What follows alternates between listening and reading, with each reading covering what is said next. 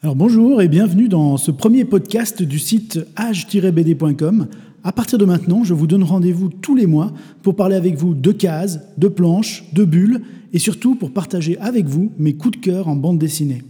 Alors ce mois-ci, je vais vous parler d'une des bandes dessinées les plus enthousiasmantes sorties au cours de ces derniers mois. C'est une BD virevoltante qui bouge dans tous les sens et dans laquelle on ne s'ennuie pas une seule seconde. Ah non, c'est un peu court, jeune homme. On pouvait dire, oh Dieu, bien des choses en somme en variant le ton. Par exemple, tenez, agressif. Moi, monsieur, si j'avais un tel nez, il faudrait sur le champ que je me l'amputasse. Amical. Mais il doit tremper dans votre tasse. Pour boire, faites-vous fabriquer un anap descriptif. C'est un roc. C'est un pic, c'est un cap. Que dis-je? C'est un cap. C'est une péninsule. Vous avez reconnu Oui, il s'agit de Cyrano de Bergerac, bien sûr. La BD dont je vais vous parler aujourd'hui n'est pas à proprement parler une version BD de Cyrano, mais elle s'intéresse plutôt à son auteur. D'ailleurs, la BD s'appelle Edmond. Edmond comme Edmond Rostand, l'homme qui a écrit la pièce Cyrano de Bergerac à la fin du XIXe siècle. On est ici devant une sorte de double mise en abîme, puisque la BD Edmond est à la fois l'adaptation d'une pièce de théâtre du même nom, donc Edmond, qui a été écrite par Alexis Michalik, qui est un des grands auteurs à succès du moment, et dans le même temps, cette pièce raconte les coulisses de la création d'une autre pièce, le fameux Cyrano de Bergerac d'Edmond Rostand. Vous suivez toujours? En plus, pour rajouter encore une couche à cette mise en abîme, bah, la pièce Edmond, euh, elle s'apprête également à être adaptée au cinéma, puisqu'un film inspiré de la pièce sortira en salle d'ici quelques semaines, en janvier 2019. Je n'ai pas de gants La belle affaire. Il m'en restait un seul, d'une très vieille paire, lequel m'était d'ailleurs encore fort important. Je l'ai laissé dans la figure de quelqu'un. Mais concentrons-nous d'abord sur la bande dessinée.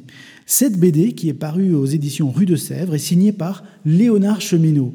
Léonard Cheminot, c'est un jeune auteur français très prometteur qui s'était déjà fait remarquer l'année dernière avec Le Travailleur de la Nuit, une BD qui racontait le destin hors norme d'Alexandre Jacob, l'homme qui a inspiré le personnage d'Arsène Lupin. Mais de quoi parle la BD Edmond? Eh bien, En 1895, Edmond Rostand est bien parti pour devenir un auteur raté. Ses pièces ne rencontrent aucun succès et son style d'écriture un peu à l'ancienne est considéré comme étant complètement dépassé. Il écrit des vers empoulés qui viennent d'un autre siècle, disent de lui les mauvaises langues.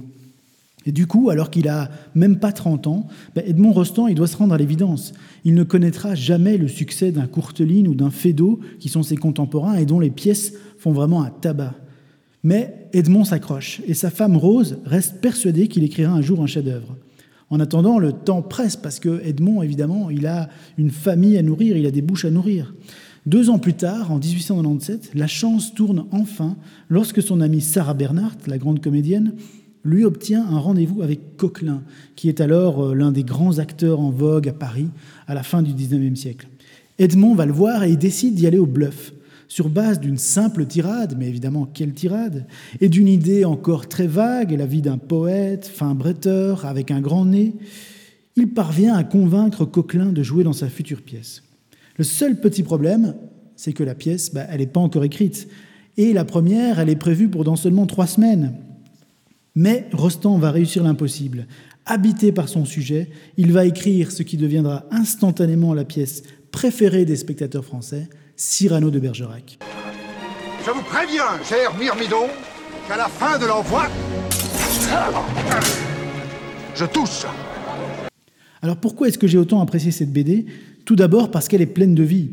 Léonard Cheminot réussit à maintenir un rythme trépidant tout au long des 120 pages de l'album, et ça lui permet du coup d'être parfaitement en symbiose avec la course contre la montre menée par Edmond Rostand pour terminer sa pièce dans les temps. Les dialogues aussi sont très réussis. Comme dans la pièce de théâtre, les dialogues font mouche. Et c'est normal parce qu'une grande partie de ces dialogues provient directement de la pièce Cyrano de Bergerac. Plus de 100 ans après avoir été écrite, on, constate que ces répliques d'Edmond Rostand, ben, elles n'ont pas pris une ride. Et puis, troisième élément, il y a les dessins très réussis de, Léonard Cheminot. Après avoir fait des BD un peu plus sombres au cours de ces dernières années, notamment Le Travailleur de la Nuit, ben, clairement, Cheminot, il avait envie d'un récit plus léger, plus joyeux, et ça tombe bien parce que Edmond lui a vraiment permis de se lâcher et de laisser libre cours à la facette un peu plus comique de son trait.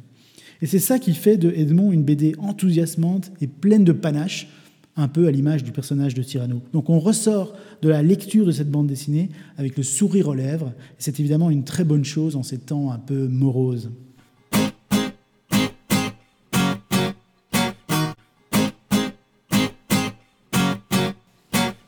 Pour découvrir une interview de Léonard Cheminot, ainsi que l'ensemble de mes chroniques BD, je vous donne rendez-vous sur le site age-bd.com, donc age-bd.com, et je vous donne aussi rendez-vous le mois prochain pour un nouveau podcast sur la bande dessinée. À très bientôt.